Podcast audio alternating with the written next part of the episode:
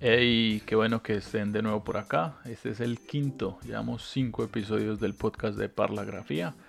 En esta ocasión vamos a seguir hablando de fotografía y skateboarding con el fotógrafo Diego Vallejo. Estamos compartiendo pantalla, en este, en este caso audio, con la revista skateboarding Brutal Skateboards.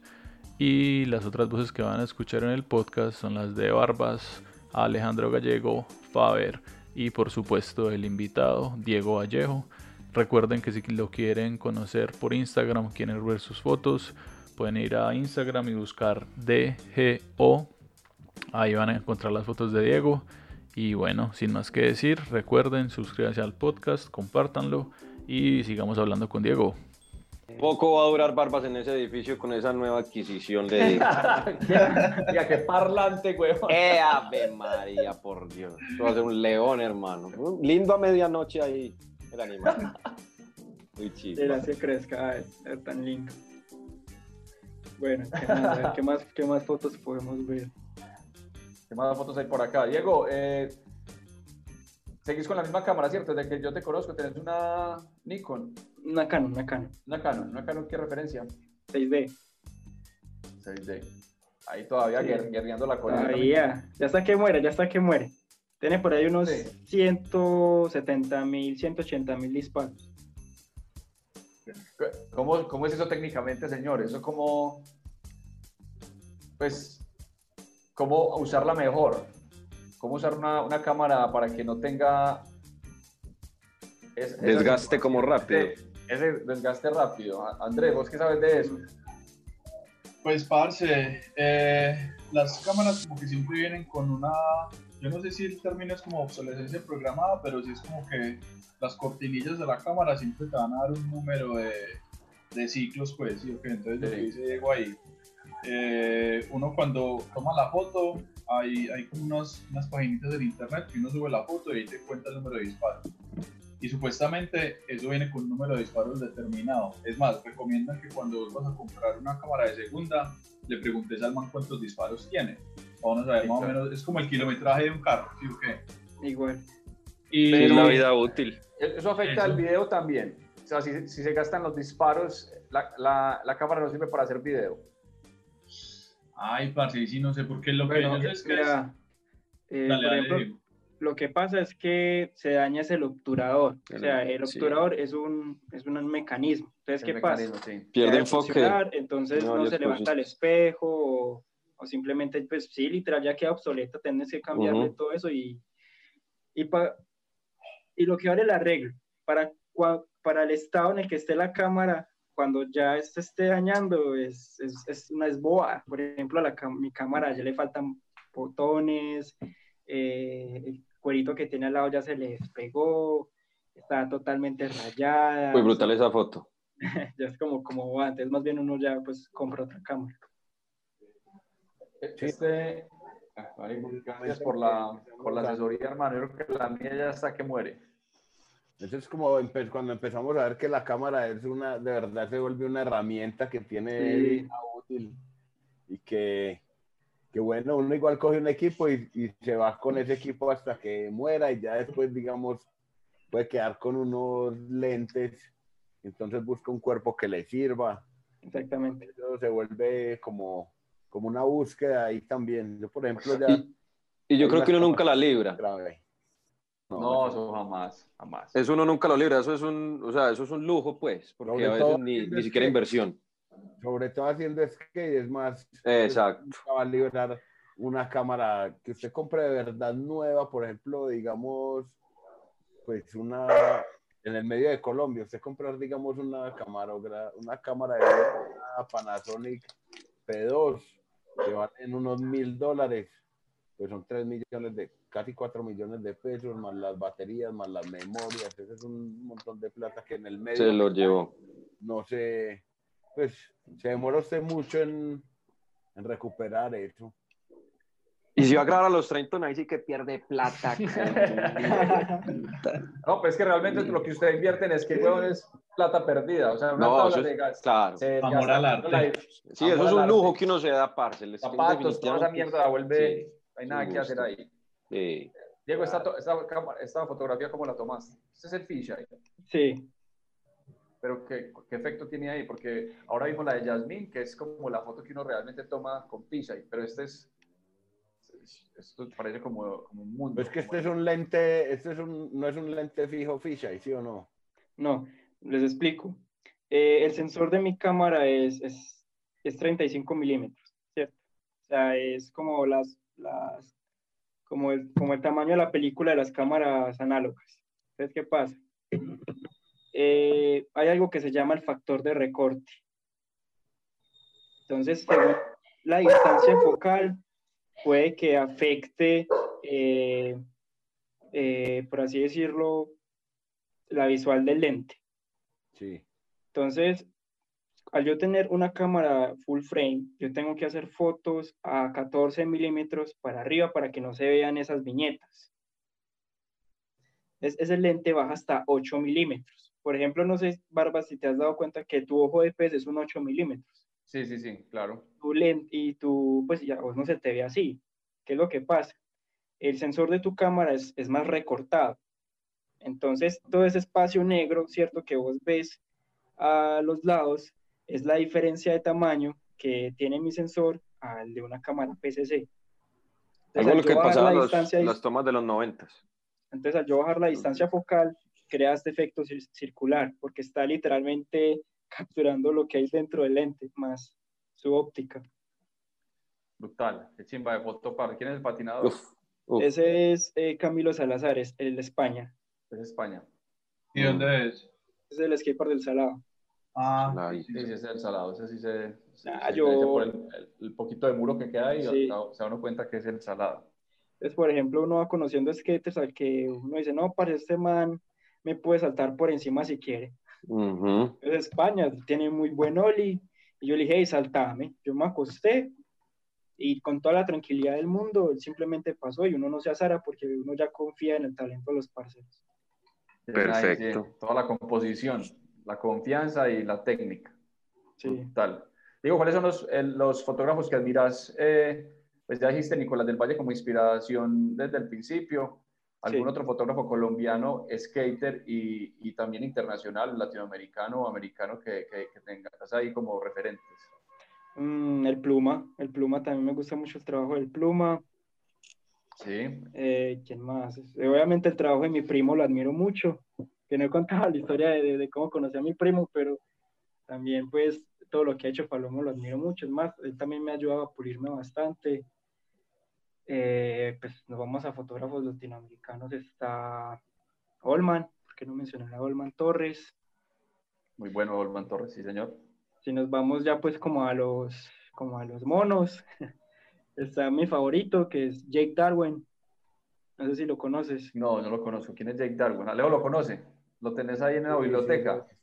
Sí, sí, lo he visto. ¿Quién es eh, Diego? Jake Darwin. ¿Qué fotografías tiene por ahí relevantes? No sé si viste, es una foto de un man que está igualita como la de Camilo, que está en un bowl, ¿cierto? Haciendo como un fallo, y arriba hay un avión, parce, ah, enorme. es impresionante esa foto, sí, señor. Esa foto es re icónica. Está también este... Eh, Toma Acosta, Acosta, Tony Acosta, Tony Acosta es, si no estoy mal, el que trabaja con, con, con Volcom. No, él trabaja con, Vance. Con Vance, él trabaja más con Vance, es Acosta. Pero sí, Acosta, sí. Acosta. Patina muy bien también. Mm. Sí. Eh, por ejemplo, me acuerdo de cuando vinieron los parceros de Clyde Dixon, Ryan Reyes, que estuvo sí. Jones, Bar Jones, que es el, fotógrafo oficial en estos momentos de Tampa. También, pues tuve la oportunidad de medio ver a Ben Collen cuando estuvieron con los de esta marca de ropa, no me acuerdo cómo se llama. Levi's. Levi's. Uy, pues, sacó unas fotos. Hubo una de la madre Laura que me encantó. No sé si las viste, eh, Diego. La, la, del transfer, en la que se ve todo Aranjuez atrás. Sí. ¿Quién más? Eh, Cuidado con el perro, no está vacunado. No sé cómo se llama, pero lo, sigo en Instagram, que para mí, parce, es, tiene un ojo increíble, que es este Blavac, Blavac Foto. Claro. Man. Legendario de Cáliz. Es el fotógrafo de Aquí Cáliz. tengo un librito Pues de de, de New de York.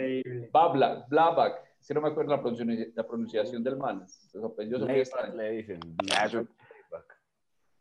Ese man es un animal. Ese sí tiene unas historiecita de imágenes muy este uno de los amigos que conocí peruano que trabajaba con, con DC en esa época y me, y me regaló este librito, vea, Uf, sí, es- autografiado por el hombre acá. ¿Saben quién es este, pat- este patinador o qué?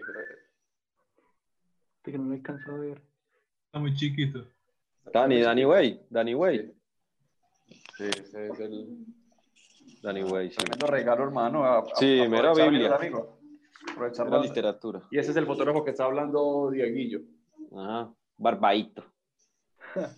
Es que es más buena cuánto- es- es- Sí, él, es, él es vieja guardia, él es muy vieja guardia. ¿Cuántos años tiene? Claro. No, él lleva mucho rato.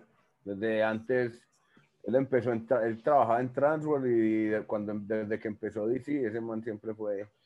Sí, todo Love Park. Yo creo que tiene el, el registro de las fotos más emblemáticas de Love Park. Sí. Tiene la, eh, exacto, todo el parche. de- Creo que Ricky Oyola también está ahí en la fotografía del mano, o es, es antes. Alejo. No, Ricky Yola también, yo creo que con este man, pero más con, con Ryan Nuestro- G, que era el otro Ah. fotógrafo de, de ahí del East Coast. Este RB Umali también es el otro de Nueva York. Como que Sí. Estaban más en esa zona. Este man siempre ha sido más de California, pero en la época de DC, obvio que íbamos ya a los parques y grababan allá y hacían cosas allá. Diego, y la- las nuevas generaciones que ves por ahí que tiene el empuje, porque recordemos que tenemos esa responsabilidad de, de encontrar skaters que estén tomando fotos y motivarlos para que sigan en esta, en esta carrera que a veces hay muy pocos y la, y la fotografía en cualquier momento va a reventar con el tema del skateboarding. Vienen los olímpicos, viene la unión de los skaters para hacer más eventos, competencias, emprendimiento. Entonces hay que tener a esos pelados como, hey, ese está bueno, le falta, pero hay que pulirlo, hay que empujarlo, hay que estar ahí siempre como con ese protagonismo de los que vienen atrás. Vos, vos hablas de Nicolás del Valle, pues eh, hay- me imagino que hay muchos pelados que van a hablar de vos como fotógrafo profesional de, de fotografía, ¿cierto? Pues para mí Diego es un pro en lo que hace, ¿cierto? Gracias, Marcos. Bueno, por ejemplo, si nos vamos a ver como los nuevos talentos, entre comillas, eh, una de las personas que le he visto como un crecimiento más exponencial y que admiro mucho es este parcero de John. Ese sea, está pues- bien en el radar. Sí, increíble. O sea, es que John Hader siente el skate y se le nota que el man, parce, es skate, o sea, es fu- full con- consumidor de skateboarding. Por ejemplo, a diferencia de, por ejemplo, de él, yo no es que se- sea tan, como tan adentrado en el tema de, de saber quién es, cuál, eh, quién es, Nerd. qué El skate es- nerd skate. nerd pues del skate, ¿cierto? O sea, yo no sé, sé muy poquito, ¿cierto? Yo sé muy, muy a medias. Pues porque la verdad yo empecé en el skate fue más como por, por, por, por diversión, ¿cierto? O sea, yo nunca me, me, me quise meter como, uy, yo quiero saber quiénes son los skaters más pro del mundo o, o tal cosa. ¿no? Muy fue- orgánico, pues. fue- fue- sí, me pues como adentrando de a poquito, eh, como en, vamos a ver, pues si hablamos específicamente del tema del skate. Ujú. Y ya, pues, por ejemplo, eh, uno se parcha con John Hader y te habla, parce, en estos días estuvieron tales riders de tal marca acá en Medellín, y yo, y yo, en blanco. Uy, perdón. Entonces yo como, parce, qué chingo, y, y él me cuenta, y por ejemplo, hace poquito estuvo con esos parceros que vinieron de Canadá, Sí, claro. y ella los Con Ryan. conocía, si no estoy mal, cuando estuvieron acá, cuando estuvieron los parceros de GX, ¿cierto? Los GX One, One, pues, 1000. 1000. Eh, y yo, y yo en blanco. Sí, eso pasa, pero, pero hay que tener en el radar a los peladitos Sí. que vienen, los colombianos, a los paisas, a los bogotanos que están por ahí entre 14 y 15 años, que así empezaste vos, y que de pronto por timidez o por, o por alguna personalidad no le da para, para seguir este proceso que, que se puede volver bien teso y tengamos bastantes fotógrafos en Colombia bien activos y con buenos talentos, que eso es muy importante. Por eso estamos haciendo también esto, tratar de educar a la gente para que vayan entendiendo cómo funciona esto y, y hayan más filmers, fotógrafos, artistas, lo que sea, lo que viene en el entorno del skateboarding, ¿sí o qué? Amiguitos tuyos de ahí la estrella, Diego, o, gente que, que, está ensayando fotografía, no sé, eso es como para, la incógnita ahí para tenerlo en cuenta. Andrés, ¿cuál, cuál tienes por ahí en la mente de, de, la fotografía colombiana? ¿Quién otro eh, fotógrafo te, te, sale por ahí que te gusta o, que de pronto combina la calle? Hay, hay fotógrafos muy de la calle que, en estos días viene un, muro gigante de, de, la estación San Antonio, habían pura gente de la calle con la cara gigante, weón, es muy brutal esas fotografías. Ese trabajo es de, de Julio César, no recuerdo el nombre, ese man para el colombiano y el man dijo como que el parce, no, yo, si yo voy a retratar gente de la calle, no voy a llevar esas imágenes a como aislarlas, por decirlo así, en un museo o en una galería donde esa gente no va a estar. Entonces man dijo, no, yo le hago fotos desde la calle y las pongo en la calle otra vez. Y la gente ha respetado, weón, porque son como unos retratos gigantes. Muy chiva, ¿la han visto? Yo no he visto nada de eso, pues no he salido. Es en el Parque de Río. Parque de Río, no, se hace rato, Alejo. No, no. Ya el centro hoy siempre es como los domingos, algo así, cuando está todo cerrado, no paso mucho por allá, sobre todo por el Parque de Río, pero aguante ir por allá a ver eso en algún momento. Tenemos 41 conectados aún, vigentes, están muchos de los de siempre, como comentando bastante. Hablan de, de Kamesaki, que está por allá en Miami, mm. haciendo su tarea. El pluma. el pluma. Ajá, sí. Pluma. Eh, Diego habla de Palomo, que es su primo, y Palomo también tiene un profesional de trabajar. Hizo, se llama, el video que hizo con tal cual tiene dos nombres. Es cierto, el, el video que hizo. The Movie. La Movie, pero también tiene otro nombre. Es la, crema. La crema. Es la crema y es la Movie. Y eh, estuvimos en el video del man y muy producido, las imágenes desde, desde el barrio, ese es París, ¿Qué barrio fue ese, Diego? El, esos, esos, tomas de dron. ¿O eso es Santo Domingo? Parce, no sé la verdad. No, ese no, es el video, ¿no te acordás? No, sí, pero para, como para... Hmm. Bueno, en ese momento no la tengo clara. Súper bien que tengas ahí, ahí la promoción de Palomo para tenerlo en, el, en la transmisión brutal y entrevistarlo porque es muy profesional y lo que hizo... Sí, no, y eh, tiene muchas historias. Uf, ese man sí, sí es calle pura. bacano, Palomo le lleva dando hace rato también y tiene muy buena, muy buena calidad en las producciones, parce, es bien, bien cuidadoso. En la evolución de, de, la fotografía, las marcas, siempre estamos con Nikon y Canon en esa pelea, ¿cierto? Ahora Sony está marcando la diferencia por la textura de la, del video, por la, no sé qué es lo que tiene, ustedes que son más técnicos y, y de pronto por el, por el precio y la facilidad, pues la gente se está yendo para Sony. ¿Cuál es la razón? ¿Quién sabe ese...? Pues, por ejemplo, voy a hablar muy en lo personal. Por ejemplo, yo quiero hacer el salto a Sony ¿Por qué razones? Porque Canon, cierto, se quedó atrás en prestaciones. Mientras que, por ejemplo, Sony te está ofreciendo video 4K, ¿cierto? Y a 30 cuadros, a 24 cuadros, Canon todavía te está ofreciendo 1080-60p. Y ya, no pasa de ahí. ¿Hago entender? Entonces, como quedarse. Entonces, por ejemplo, ya pues que uno se va volviendo como más más claro con lo que uno quiere. Uno quiere más prestaciones. Uno quiere que la cámara uno esté más eh, tenga mejores prestaciones, valga la redundancia. O, opciones, opciones más, más, opciones a la hora de trabajar. Entonces, por ejemplo, el enfoque, ¿cierto? El enfoque de las cámaras Sony es brutal para hacer fotografía de acción. ¿Cierto? Eh, tiene mejores eh, fotografías en ráfaga, Obviamente el cuerpo es más pequeño, pues, igual más otro tipo de cámara a las que yo estoy acostumbrado a trabajar, son más pequeñas, entonces eh, eso uno lo agradece por el peso. ¿Qué más? Son muy confiables, son cámaras muy confiables a mi parecer. Y, o sea, básicamente todo, o sea, mi opinión por la que yo me quiero pasar son es por las prestaciones y ya. O sea, no, no es por nada más ni por ser fanboy de, de Sony o algo así, nada. ¿Y en precios? ¿En precios están parecidas o no? Ay Dios. Eh, por ejemplo, Canon, ¿cierto? Le sacó la competencia a, la Sony, a estas cámaras mirrorless. El solo cuerpo vale por ahí 10 millones de la Canon, ¿cierto? Y Sony, que ya tiene más tiempo en, en el mercado, tiene, te da más opciones que son igual de buenas que la nueva cámara que sacó Canon, ¿cierto? Y vale un poquito menos. Y, con, y te trae un lente, un lente kit. Sí. por ejemplo, estoy hablando específicamente de una Sony A7 III y una Canon EOS R. Entonces, mientras que Canon te ofrece un video 4K recortado, pues o sea, no está grabando con el sensor completo, la Sony, por lo menos a 24 cuadros, a formato completo, sí te graba 4K, hago entender. Otra cosa, eh, el autoenfoque. Por, y al autoenfoque y el, y el sonido. Si no estoy mal en las, en las Canon, cuando grabas a, a 1080, 120 cuadros por segundo, no te captura audio. Por ejemplo, ese es el caso de la 90D.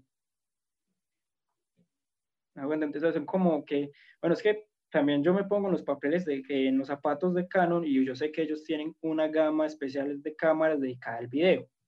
Exacto, a eso iba, que nosotros siempre estamos en la guerra, men, y usamos la cámara para fotografía y para video, para hacer las líneas, entonces tenemos esa. Y entonces uno dice, bueno, si, si me voy a pasar de Canon o Nikon, ¿la Sony es buena para fotografía y video o solo para fotografía o solo para video? No, no, no. Pues por ejemplo, lo que hizo Sony es que sacó como, como cuatro gamas, ¿cierto? De, de cámaras, ¿cierto? Que son la 9, ¿cierto? Que son, es la top, ¿cierto? Que es la top, que es más que todo destinada a fotografía deportiva.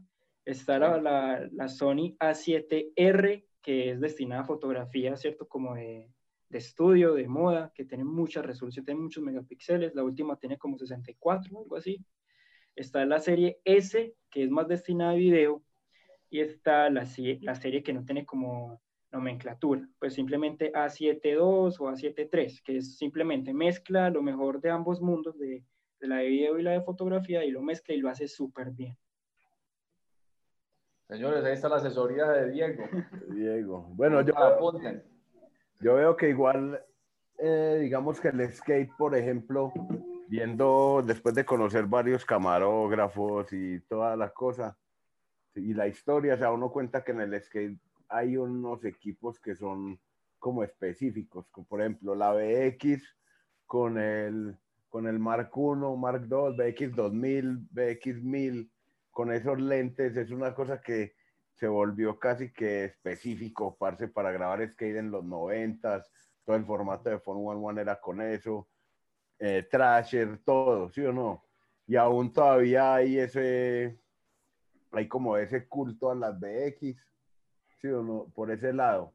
Por el otro lado, yo veo, cuando conocí, por ejemplo, a Joe Hameki, el de Trasher, ese mantenía una cámara de fotografía, tenía una Nikon D610. Y es una cámara que es de guerra, ¿sí o no? Tenía una D610 y una D850 tenía dos cámaras, pero usted lo ve y es como, uy, parce, es el man de Trasher y este man anda con un equipo, de ahí fue que yo aprendí, un equipo bueno, pero es un equipo de combate y el man es, está enfocado solo en la fotografía y entonces el man tiene como su equipo ya, su fierro ya listo para lo que va a hacer. Y ve uno los camarógrafos y todos tienen todavía los mamotretos de Panasonic, HBX, HPX que de alguna forma solo graban en Full HD a 1080, pero uno que ese es como un estándar también de la industria del skate, como TV Supreme usa también formato P2, Trasher, todos los manes usan Panasonic porque he conocido a varios camarógrafos de Trasher y todos casados con la Panasonic. Eh, este Ryan Garcel, el de GX1000, también pasó de, BX a P2 a P2. Eh, veo que todos los de cero también graban con BX y con P2. este Beagle también está usando P2 y Panasonic H4. Como que hay unas cámaras que se van volviendo, como sea por peso, por función, por calidad de imagen. O la textura del skateboard. La textura. Sí como que veo que ese es como un equipo que se va volviendo, se va estandarizando del, del skate. Tradicional, eso vuelven sí. tradición. no sé, tampoco es que sepa por qué, digamos, yo sé que la, la Panasonic tiene, funciona muy bien como video y el zoom de, pues el zoom acá es muy diferente al zoom del lente acá. Sí, es una El, el servo pues al manual es muy diferente y para a la hora de los videos uno ve como que ya se está usando mucho ese estilo de zoom. No sé, en una, digamos, en una Sonic, esos movimientos bruscos de, de zoom, ¿cómo funcionarán? Pues porque nunca la he tenido. Yo tengo una Nikon D600 y con eso en full, hago video y hago fotos y tengo la P2 también para hacer video a veces cuando que no me gusta es que los archivos son demasiado pesados. Oh, muy pesados y separados. Sí, muy pesados y son muy muchos gallos y no me gusta como tener que hacer todo ese proceso. Tengo también una Canon G16 que es una camarita pequeña, pero tiene muy mal audio, pero es súper buena a la hora de hacer fotografía callejera. Pues por ahí tengo la BX 2000 también y otras. Ya Alejo, rotame.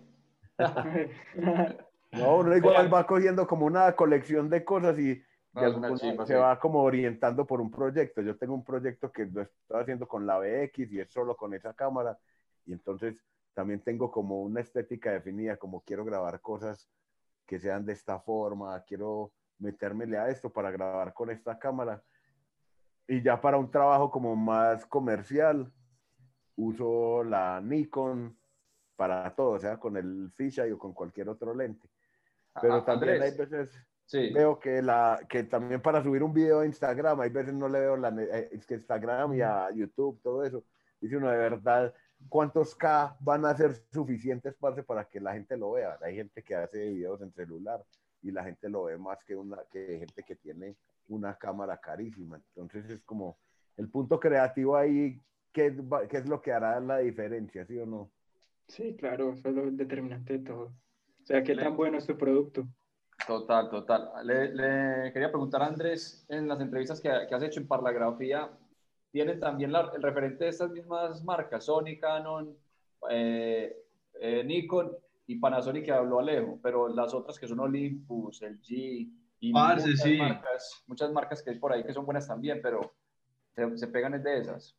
Sí, lo, lo tradicional, weón, es Sony, Canon y, Nikon, pues, y ahí también se mete un poquito Fuji, pues, en la parte más de fotografía. Panasonic, yo creo que es un poquito más pequeña, y de pronto está, uy, qué chingo esa foto, y de pronto está más, sí, más enfocado como en video. Pero, por ejemplo, hay un, hay un premio de fotografía que es el WordPress Photo, eh, y ellos sacan el, la estadística de cuáles son las cámaras más usadas según los ganadores y Canon y Nikon están ahí, weón, son, así pero es lo que estamos hablando ahorita, o sea, usted compra una cámara y como compra un lente, la cámara se le daña, pues el cuerpo se le daña, pero el lente es para toda la vida. Entonces, lo que hace uno es que vuelve a comprar un cuerpo que se le adapte al lente, entonces uno ya está ahí.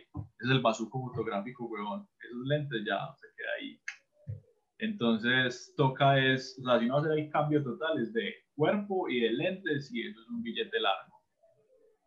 Sí. Eh, se me viene a la mente el tema de, los, las categorías, el, el, anillo rojo, el dorado, que es el precio también y la categoría del lente. Por ejemplo, los skaters siempre usamos eh, Fisher Rockinon, que es una marca pues de, de, buen precio para poderle meter a la Nikon o a la Canon el Fisher y poder seguir grabando esta, esto como pasión, pero como inversión, pues eh, no podemos invertir en un lente que vale yo no sé cuántos dólares. En ejemplo, ¿vos cuántos lentes has dañado a punta de grabaciones? O menos que Alejo también, o padre. Tiene el lente ahí, weón. Yo solo uno y casi no lo consigo, sí, eso es, es muy duro. Pues volverlo a volver a conseguir un equipo es, es muy teso y más lo que hablamos ahorita, cuando uno no vive del equipo porque el equipo no te está dando el, el, billete para volverlo a invertir. Restre, muchas gracias y, y, y, he dicho que me tiraron el, el lente. Yo, eh, yo, yo, cuando compré el Roginon, como a los tres días empezamos a grabar la videoparte de Camilo Henao en, la, la, bienvenida de DC mm. y llevé su tablazo y me botó la, la, la, gorrita. La gorrita adelante, de arriba y afortunadamente la tenía, o si no, se hubiera hubiera fracturado el, el, cristal y chao. Hasta quién sabe si podíamos tener ficha y hacer las tomas desde atrás. Eh, eso también iba a decir que a veces el fisheye se utilizaba tanto y ha evolucionado tanto este tema de, las, de la fotografía y del video que, que cuando, cuando los videos usan más lentes de atrás que el, que el fisheye se, se refresca un poquito la, forma de ver los, los videos, ¿cierto? Es como más bacano no, no usar tanto fisheye. Alejo y yo lo hemos hablado en, en, un par de conversaciones ahí. ¿Cómo, ¿Cómo estás haciendo, Diego? ¿Cuál es como tu, tu forma de ver la, la, fotografía o el video cuando estás haciendo producción de skateboarding, como que empezás a, ¿será que le meto ficha ahí? Bueno, las líneas, obvio, pero podemos hacer líneas desde atrás. En Transworld hay una línea de, de un man de Alien Workshop que la graban siguiéndolo, pero con la P2 y haciendo el encuadre sin ficha, y eso se ve muy chimba, Si usted tiene el encuadre perfecto siguiéndolo así paralelo, eh, la línea se ve muy bacana. No sé si Diego la, la ha tratado de hacer, o casi siempre es ficha. Eh, no, no, sí, sí, ya, ya he hecho lineecitas grabadas a, pues con lente angular normal, pero con estabilizador.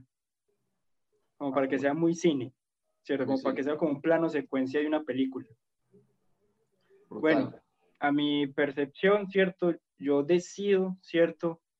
Eh, si usar ojo de pez o no, dependiendo de qué tan rico sea el espacio en composición. ¿Me hago entender? O sea, por ejemplo, si yo veo que el lugar, pues, eh, no me muestra nada, ¿cierto? Que, no sé, es muy plano todo y el spot es muy grande, pues voy a usar ojo de pez. Pero yo veo que el, lugar e, es, muy armónico, ¿cierto? Tiene diferentes texturas, diferentes cuadros, pues como para ser totalmente creativo, utilizo un lente fijo normal. Y a gusto, Diego, ¿cuál te gusta como más? No, a mí siempre me ha gustado el ojo de pez porque lo guerré mucho. Cae que no lo consigo.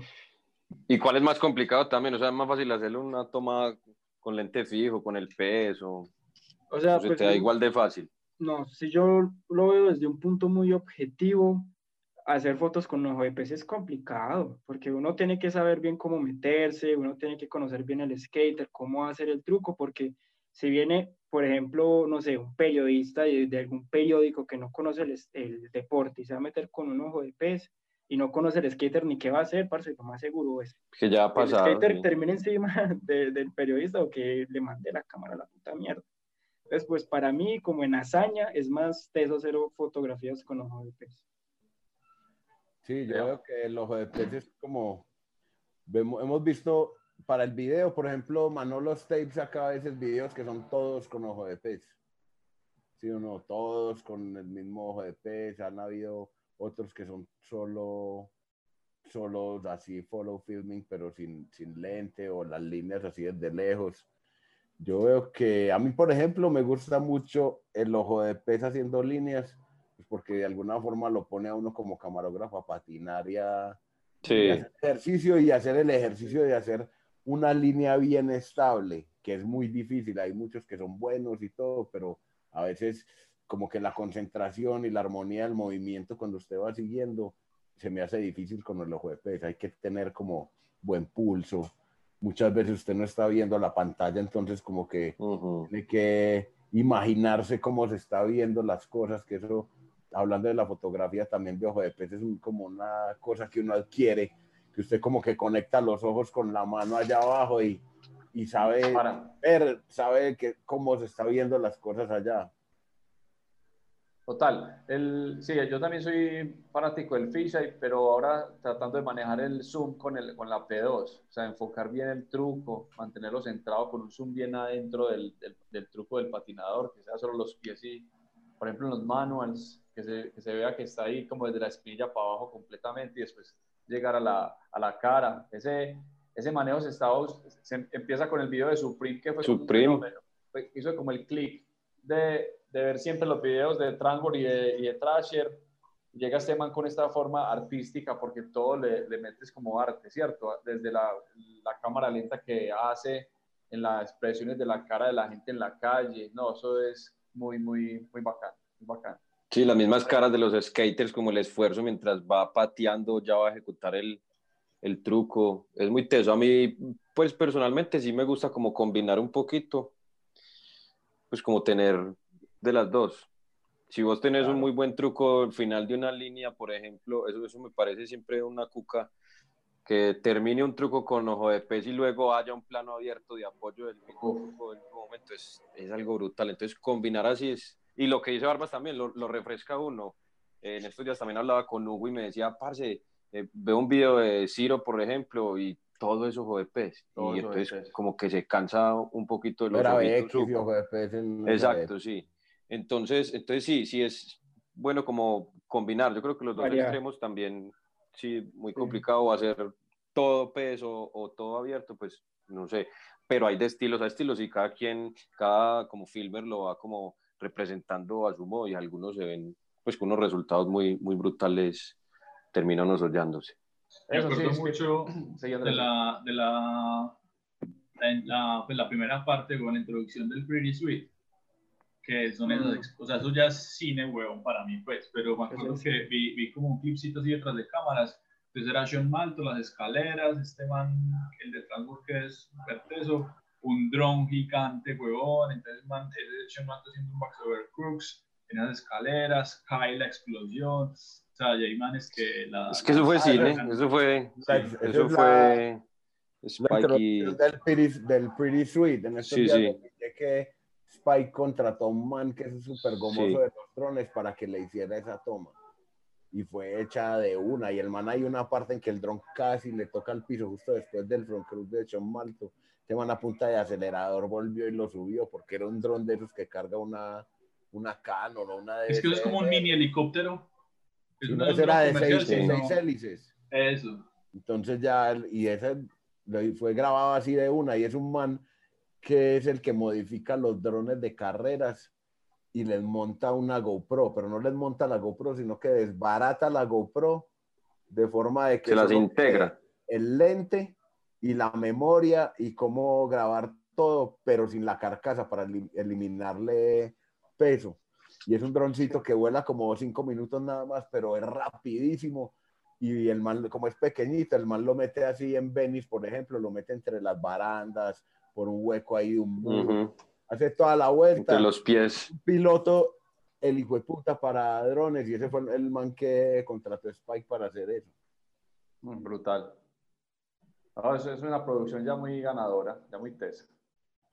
Sí, además que Spike, creo que eso fue con, con Ty Evans también, Spike y Ty Evans, pues claro. son, son cine, son, sí, sí, ya Ty Evans son unos visionarios, sí, son unos visionarios, pues si uno ve los, los videos, o por lo menos los videos que, que a mí más me han impactado siempre, uno de los dos ha estado involucrado en la producción o, en cualquier cosa, muy tesos. Claro.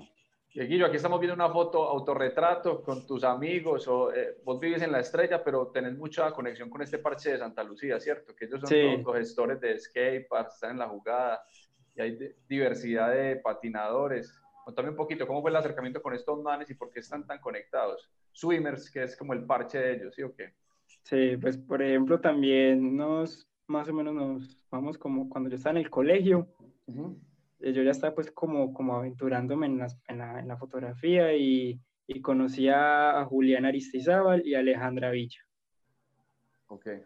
Bueno, entonces ellos pues pertenecen a, grupo de swimmers skateboarding y, y, una vez nos reunimos a patinar y, y, y pues me dieron pues como, como la oportunidad de pertenecer al club al parche, a todo ese parche de Santa Lucía y bueno, y ese, esa foto en especial estamos celebrando cinco años, cinco años de, de que se haya creado el, el, club y bueno, y esa fue una de las fotos que, que escogimos para, para celebrarlo, un autorretrato, pues como una posibilidad de lo que podemos hacer con, con skate, pues no sé, como que representa mucho lo, lo, bien que nosotros la pasamos. Sea, todo es siempre diversión, siempre es como la hermandad, como la amistad, no sé. Es muy especial. de eso se trata el skateboarding. Aquí vemos patinadores que, por ejemplo, Miguel y, y el que está volando, los, los, muebles, los protagonistas del parche. Está Julián, que es el camarógrafo. Esta pelada que camella con tema artístico, pues. Alejita. Aleja. Artes, está siempre en la logística y este partido que es como el artista que siempre está haciendo, eh, creando cosas. Jay. Jay. Siempre están creando. Tienen un, un, parche muy, muy, bien complementado, por decirlo así, que, que en cualquier parte lo, lo, envidiarían. Hay que admirar a todos estos parches que siempre se han mantenido la... Sólidos. Sólidos, ¿sí o qué? Muy bacano. ¿Qué más tenemos por aquí? Autorretrato. Bueno, Dieguillo, aquí estás vos, hermano. Como un, selfie, un selfie romántico. ¿Y quién es el campeón? Le encanta que lo brinquen, hermano. Le encanta que lo eh, Aquí está la cara de Camilo también, véalo. claro que sí, lo que decía Diego, pues con confianza un skater así. pues por ejemplo, ¿quién se va a tomar una foto con esa tranquilidad sabiendo que lo que lo pueden decapitacar a uno? Hey, Pablo, ¿usted confía en ese pelado que, que lo salte o no? De hecho, ya lo hice en el, en el día del skate. Me le puse ahí debajo y ese tipo brincó, pero le sobra, obvio, ¿Qué tal la confianza que tiene Diego a, dejar de saltar a, a Camilo? No, total. no, si no tuviera nadie por, detrás. Sí. En lo absoluto. Es más, yo me acuerdo que ese día estamos, eh, estamos en el Parque La Chimenea haciendo unas fotos, Parce, y Camilo vio que Diego, quédese quieto. ¡Bum! Yo, parce, vuelva, yo tomo la foto. qué chimba, weón, qué chimba. Sí, ahí puede posar uno tranquilamente. Sí, ¿Qué más se nos pasa por aquí de las fotografías? El Go Skate Day que más hay acá. Esta me parece particular. Mm. Pues es impactante. Una nota. Él pasaba por ahí, ¿cierto? ¿O qué? ¿No, sí, sí, pasaba por ahí. O sea, sí, totalmente. Es que él va en dirección contraria a, la dirección de los skaters que van para el estadio. Oh. Entonces ahí en toda la, estación suramericana. Ay, como, como, como, como, la vía en ruedas, literal. Brutal, brutal, blanco y negro. Señores, ¿cómo, ¿cómo estamos aquí? Andrés, ¿alguna pregunta más para Diego? Yo creo que ya estamos en, en, la, en, la, recta final, son las 11 y 53, cumpliendo las dos horitas de la transmisión. Aquí les vamos mostrando más blanco y negro de Diego, por ejemplo, este como con contraste, está impresionante. ¿Quién es? es? Ese es Mateo Lozano. Mateo Lozano, Holcim. ¿Cómo se, ¿Cómo se pronuncia eso? Este proyecto que tiene él. Eh, Holution. Holution, que antes se llamaba diferente y ya lo tiró para ese lado. Ese es otro personaje que me interesa mucho porque es de la generación de Diego y que, y que lo veíamos ahí. ¿Se acuerdan con el tema de Roscaniel y como, como toda esa controversia? Él estaba como como ahí, ahí con su parche, y llega con este proyecto después de que, casi terminando la universidad, y lo vemos que es muy perfeccionista, y lo que hizo es un trabajo impecable, Paz. Sí, Son proyectos que no se habían visto nunca en Colombia, pues como hacer un libro interactivo, interactivo, eso es lo más importante, interactivo. y patina muy bien. ah, también, es muy teso patinando.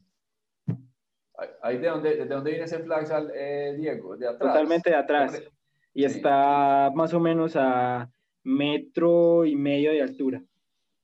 La silueta casi perfecta, los dedos pues aquí... Oh, sí, fueron, fueron varios intentos, fueron varios intentos, fueron muchos intentos porque la luz no cuadraba o la posición del skater, entonces siempre tomó su, su ratico para hacer la foto.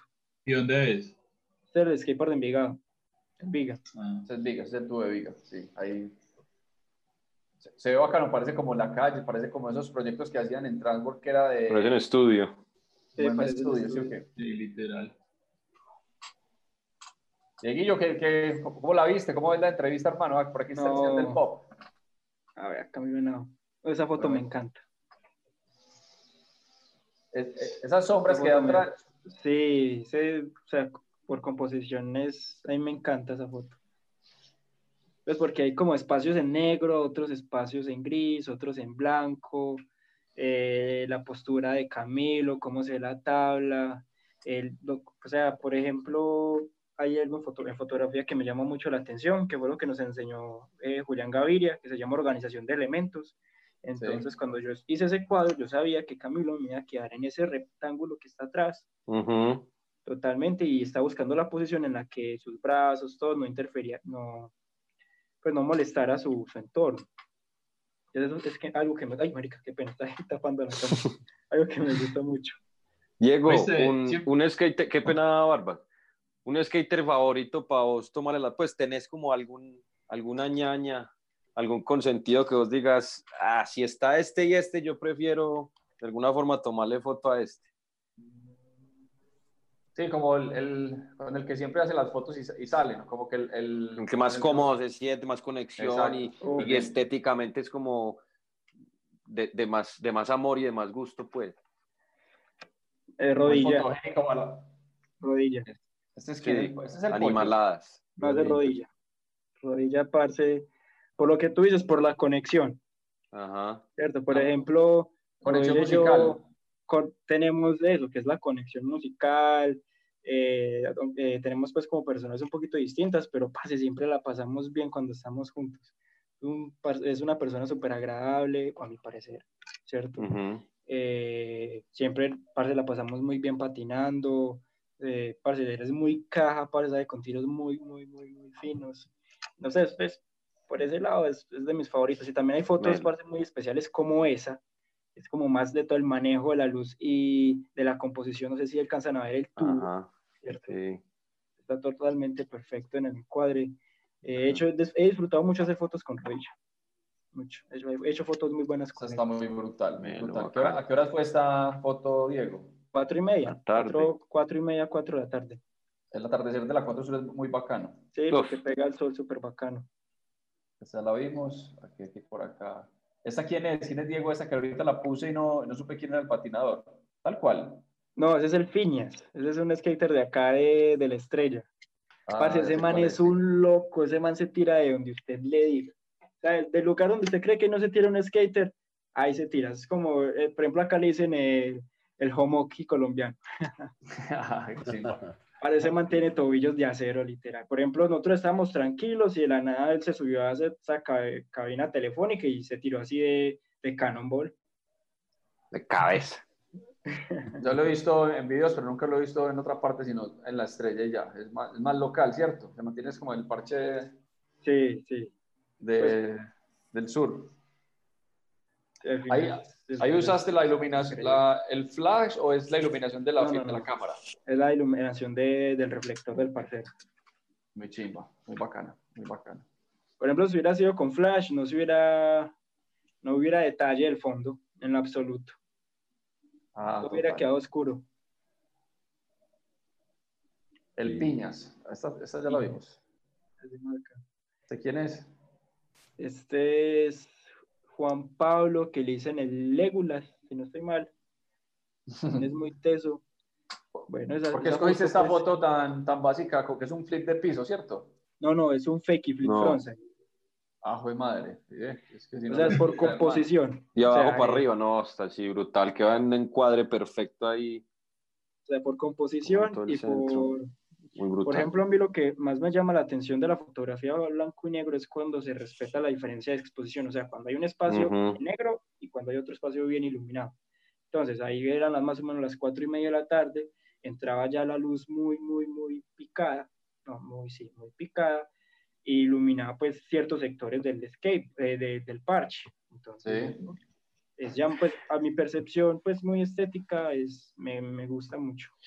¿Es una foto que vos pensás desde el principio en blanco y negro o después cuando estás ahí? No, son fotos ya la pensás desde el principio. Sí, desde el principio llegó esa foto es a blanco y negro. Muy chimba, Dieguillo. Está muy bacana, parce. Claro, la tomaste desde, desde el, del frente. Yo pensé que, iba, que iba pasando así en esta dirección y vas así. Diego, ¿cómo sos con, con el tema archivo organizadito? Yo soy un desastre, pa. desde que pues me aventuré en el mundo laboral me di cuenta, parce, que lo primordial es tener todo organizado, todo, todo, todo organizado.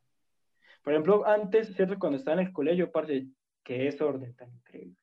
O sea, eso guardaba todo en nueva carpeta, nueva carpeta por aquí, nueva carpeta por allá, no las nombraba. Carpeta 1, carpeta 2, sí. Y cuando los parceros me piden las fotos, yo, pues puta, ¿dónde están esas fotos? Ah. Y me acuerdo que eso era algo que nos resaltaba mucho cuando estuvimos en las clases con Julián Gaviria. Sí, como el, el archivo, pilas, y yo como que, ay, sí, ay, sí, de eso ya pasaron cinco años. cinco años de desorden. yo tengo yo en estos días, todo.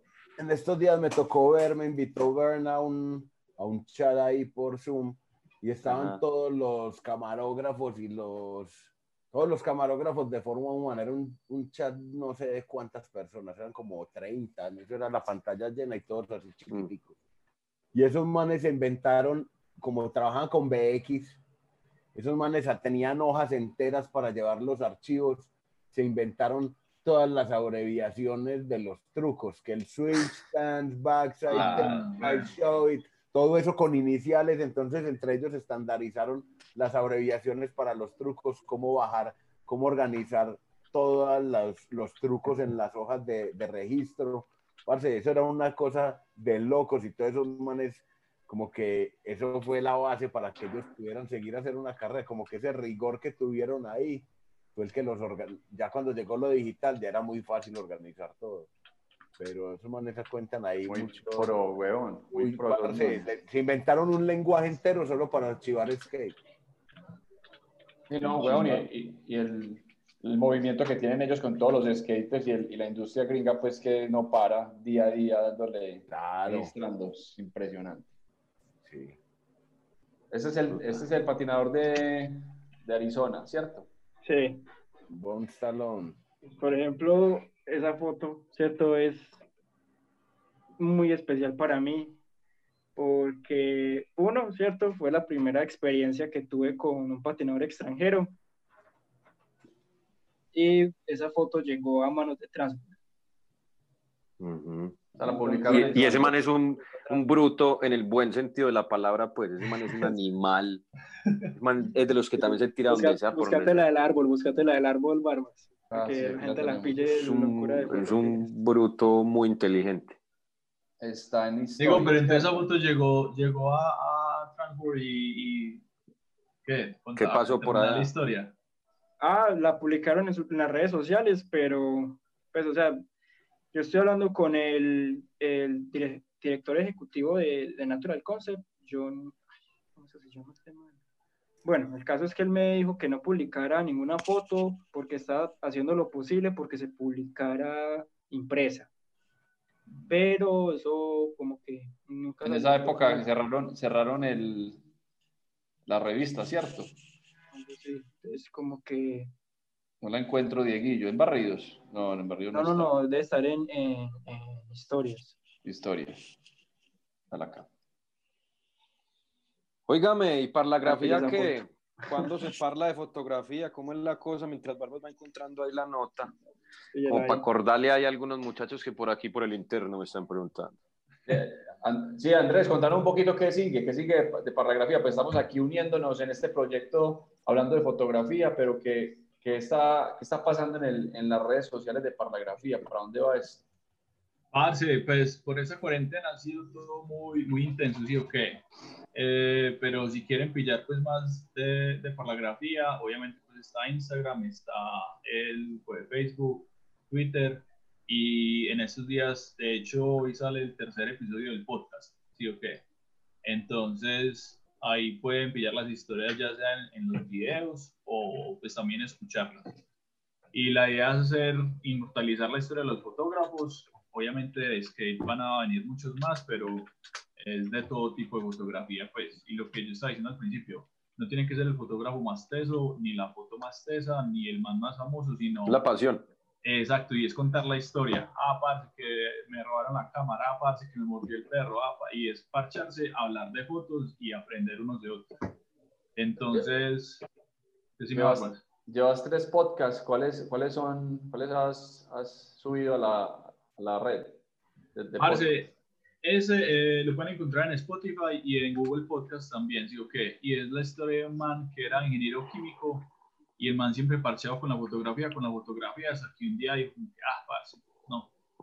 Agarró una plata y se fue, weón, de viaje por, por toda Asia, se fue a montar en bicicleta, se, fue, se lleva el papá para, un, para el Mundial de Fútbol, weón, y el man ya ahora tiene un proyecto que se llama Colombia Inspira y es hacer como turismo como cultural, ecológico, en, en partes pues como muy, muy icónicas de Colombia, y todo es a través de una experiencia fotográfica. Entonces, ¿qué hay, parce? Salgamos a tomar fotos y entonces usted va, se monta en la lancha, cocina con la señora y todo, y el man cuenta toda su historia ahí. Entonces, la historia del parcero que se llama Carlos Andrés Montoya está ahí en los tres episodios iniciales del, del podcast de Parlagrafía. Y es la idea de seguir recolectando historias. Esa es, esa es la misión de Parlagrafía. Tremendo proyecto, hermano. Muy bacano. ¿Estás vinculado con alguna universidad que vi que Diego habló de, del estudio que él hace ahí? Pues eh, por ahora yo también estoy, como digo hizo antes, estoy estudiando fotoperiodismo en el Instituto Henry Buelo. Entonces, con todo esto de la pandemia y todo, eh, ellos han estado súper activos haciendo, eh, ellos lo llaman café fotográficos.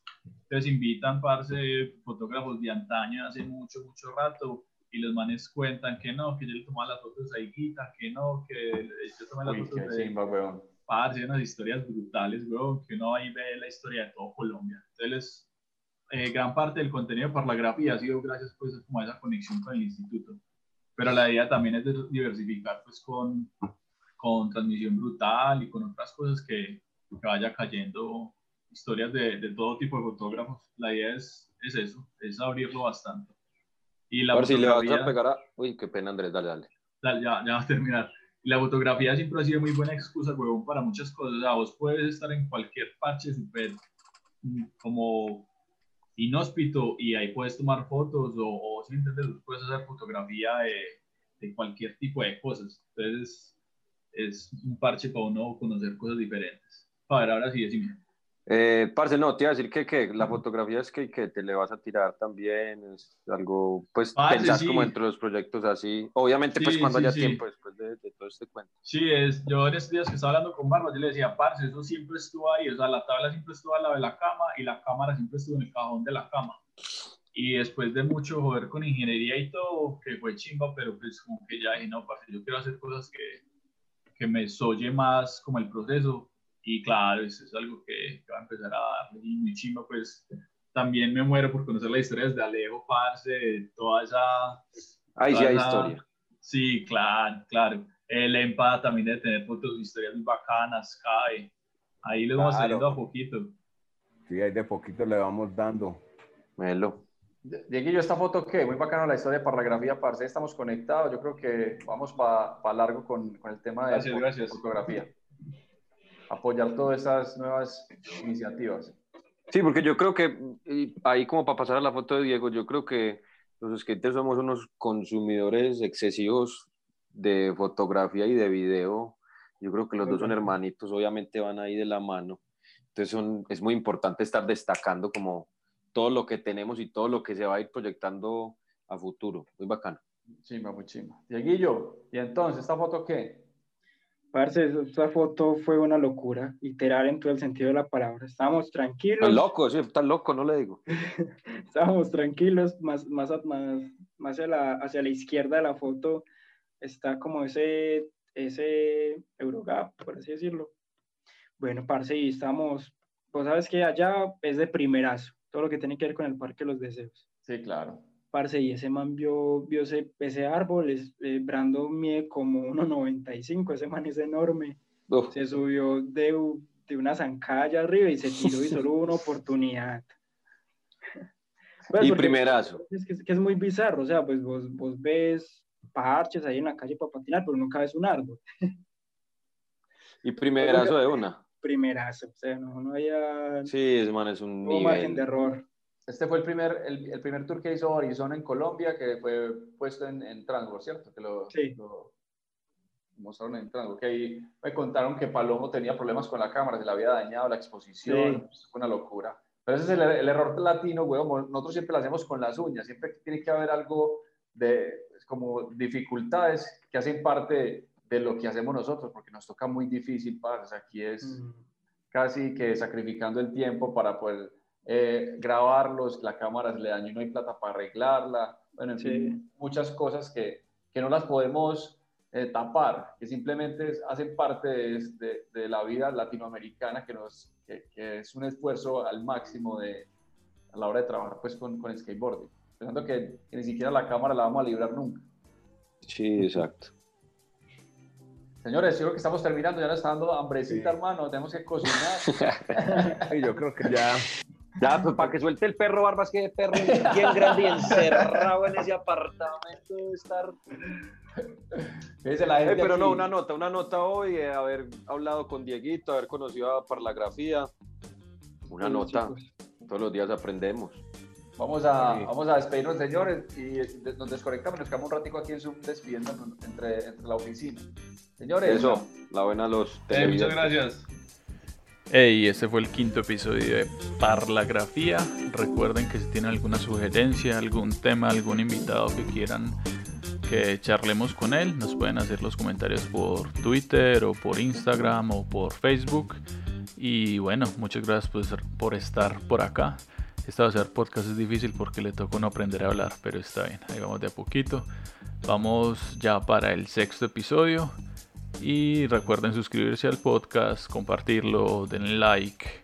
Si no les gusta, pues también pueden decir. Y muchas gracias por estar por acá. Cuídense. Chao.